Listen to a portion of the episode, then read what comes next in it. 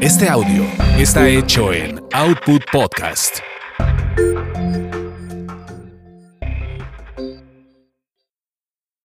Lo que se quedó en el tintero. Lo que se quedó en el tintero. Con Víctor Hugo Sánchez. 30 años de memorias y recuerdos del mundo del espectáculo. Querido Alejandro, me pagaste por adelantado un trabajo que por las razones que conocemos no hice. Así que dame un número de cuenta y te deposito, nos vemos, echamos un café y te regreso tu plata.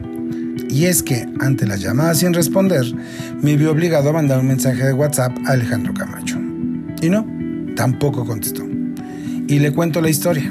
Nos conocimos en 1988 cuando él era protagonista de El extraño retorno de Diana Salazar. Así, en los pasillos de Televisa solíamos encontrarnos, saludarnos y charlar por horas y horas. Conversaciones que tarde o temprano yo aterrizaba en las páginas del Heraldo de México. Al tiempo, él y Rebecca Jones se hicieron productores de telenovelas con Huracán en 1997, siendo yo jefe de prensa de Televisa, ya casado y todo, y nos veíamos con mayor frecuencia para hacer la promoción de su proyecto, sus actores y de ellos, como pareja, como creativos de esa telenovela que pretendía romper esquemas. Viejillo Panzón, ¿qué hacemos? Ja, ja, ja. Trabajemos, querido Alejandro. Cabrón, te casaste y engordaste, panzón.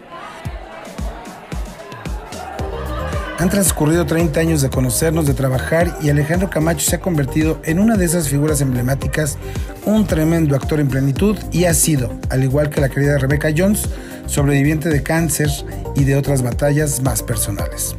Querido Alejandro, buena tarde. Me contrató Rubén Lara para manejar las relaciones públicas de las criadas, así que me pongo a tus órdenes para hacer entrevistas y difundir el proyecto. Viejillo, ¿cómo estás? Oye, nomás un favor, no me pongas cosas muy temprano. Yo, como tú, ya estoy muy mayor y en las noches me desvelo. A menos que sea inevitable y sea un espacio muy importante, no me desmañanes, cabrón, ¿ok? Ok, querido Alejandro. Y como muchos de su generación y como el breve elenco de las criadas, Mauricio Islas y Alex Sirvent, Alejandro Camacho fue un profesional y acudió a todas las entrevistas que le puse, a todas. Pasó la breve temporada de un clásico de Jean Genet y volvimos a perdernos un ratito.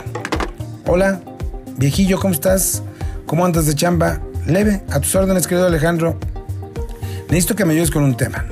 Ya no estoy exclusivo en Televisa. ¿Todo bien? Mejor que nunca. Siempre, siempre estaré agradecido con la empresa y sus ejecutivos. Fue mi casa, mi escuela muchos años, pero es tiempo de emigrar.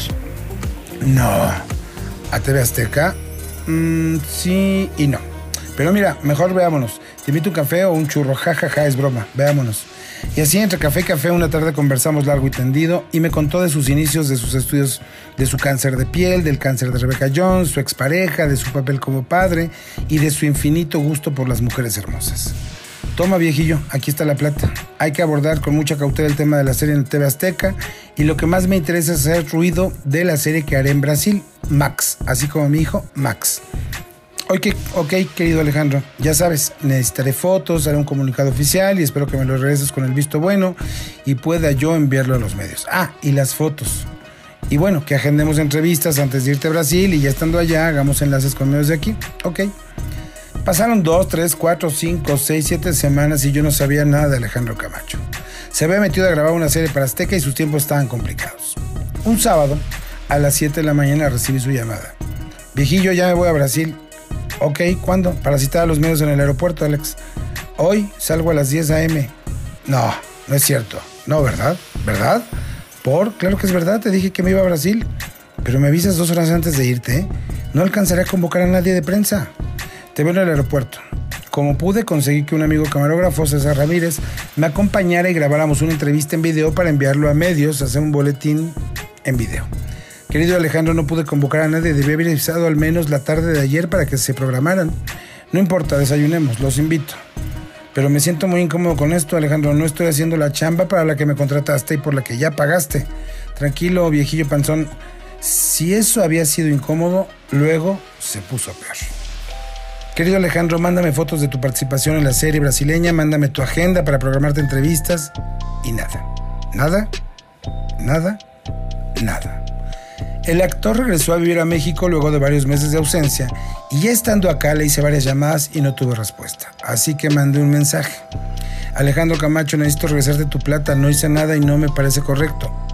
Y no, tampoco tuve respuesta. Hace un par de semanas, sin saber ni pretender, nos encontramos en el show Sábados de Ópera en el Alesa Café de Satélite. Alejandro, qué gusto saludarte. Víctor Hugo, qué sorpresa. Alejandro, te mandé un mensaje y nunca te encontré. ¿De qué me hablas, viejillo?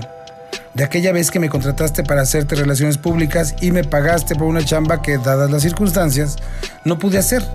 No se me olvida y quisiera regresarte esa lana. Qué buena onda, eso habla muy bien de ti. Pero te doy un consejo, lo caído, caído. No pasa nada. Tú y yo, tan amigos como siempre. Nos dimos un fuerte abrazo y ya, mi alma respiró. Lo que se quedó en el tintero. Lo que se quedó en el tintero. Con Víctor Hugo Sánchez. 30 años de memorias y recuerdos del mundo del espectáculo.